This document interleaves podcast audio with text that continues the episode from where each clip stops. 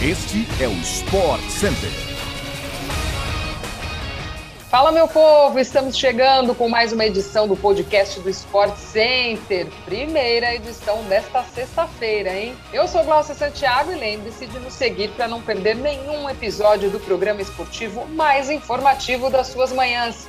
Bem-vindo, Bruno Vicário. Um beijo para você.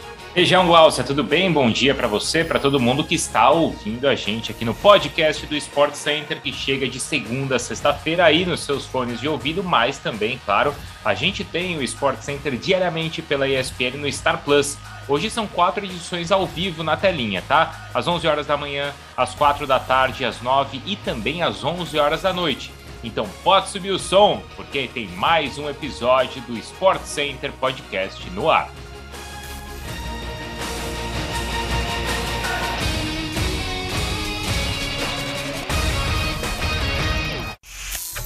Cinco jogos da UEFA Europa League agitaram a tarde de ontem pela ESPN no Star Plus. O Sevilha venceu o West Ham e saiu na frente na partida de ida das oitavas de final da competição, enquanto Barcelona e Galatasaray empataram por 0 a 0 no Camp Nou. O Rangers venceu o Estrela Vermelha por 3 a 0 em casa.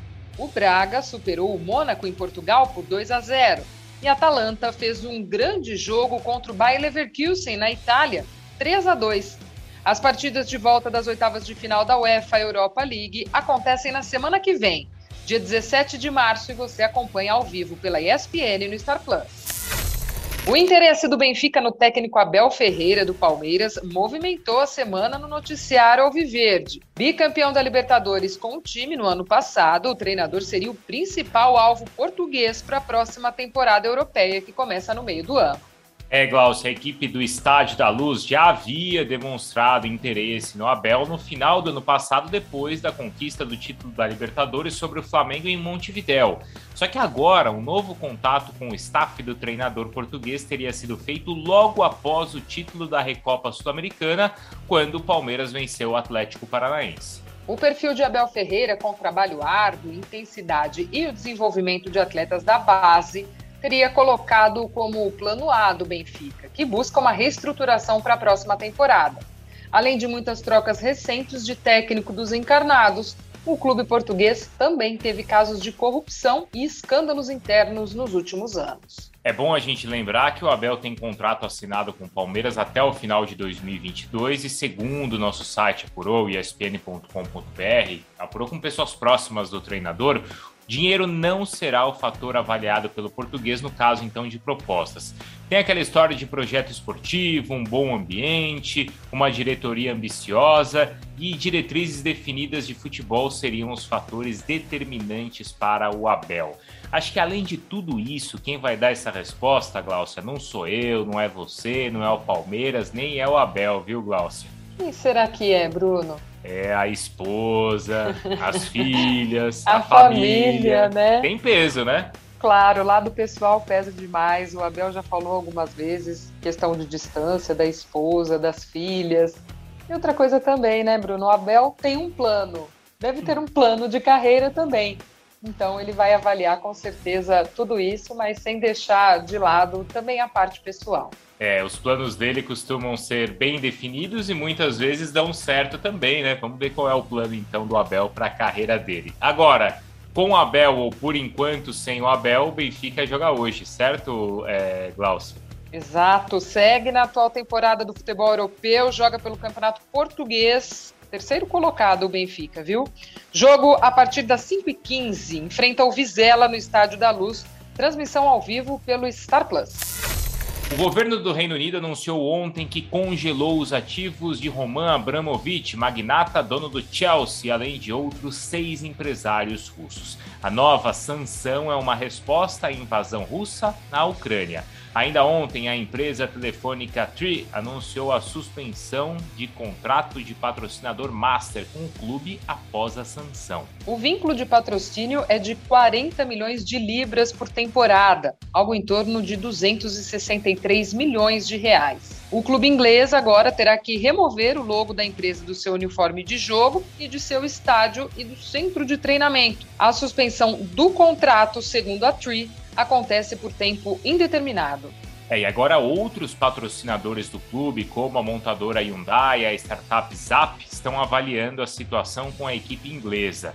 De acordo com o último balanço financeiro do clube, os contratos de patrocínio rendem cerca de um bilhão de reais anualmente ao Chelsea. O pacote de sanções imposto pelo Reino Unido impede qualquer movimentação financeira que promova lucro a Abramovich, magnata que tem supostos laços com o presidente da Rússia, Vladimir Putin e que não poderá seguir com o processo de venda do Chelsea. O governo emitiu uma licença especial para que o Chelsea possa seguir disputando as suas partidas na Premier League e pague os seus funcionários, mas a venda de novos ingressos está proibida.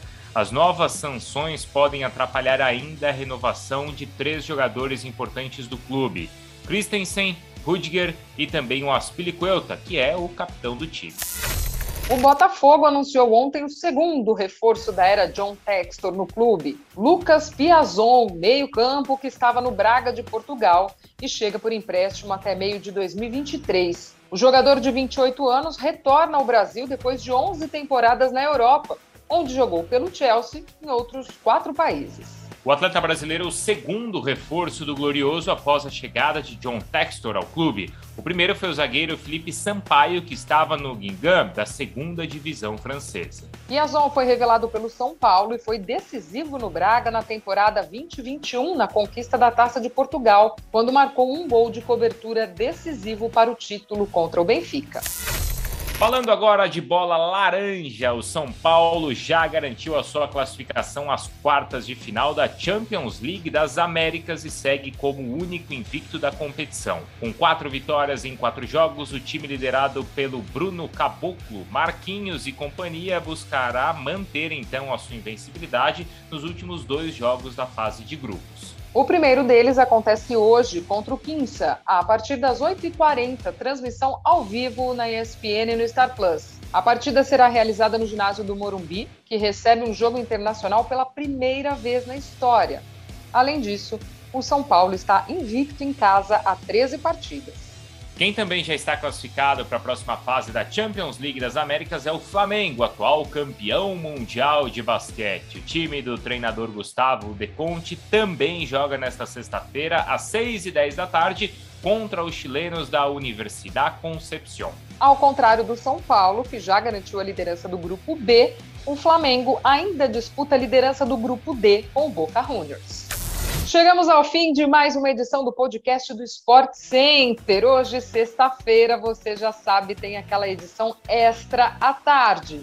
Então a gente se vê, Bruno. Um beijo para você, até a próxima. Ótimo fim de semana. Valeu, Glaucia. Brigadão. Um ótimo fim de semana para você e para todo mundo que nos ouve aqui no podcast do Sport Center. Até a próxima.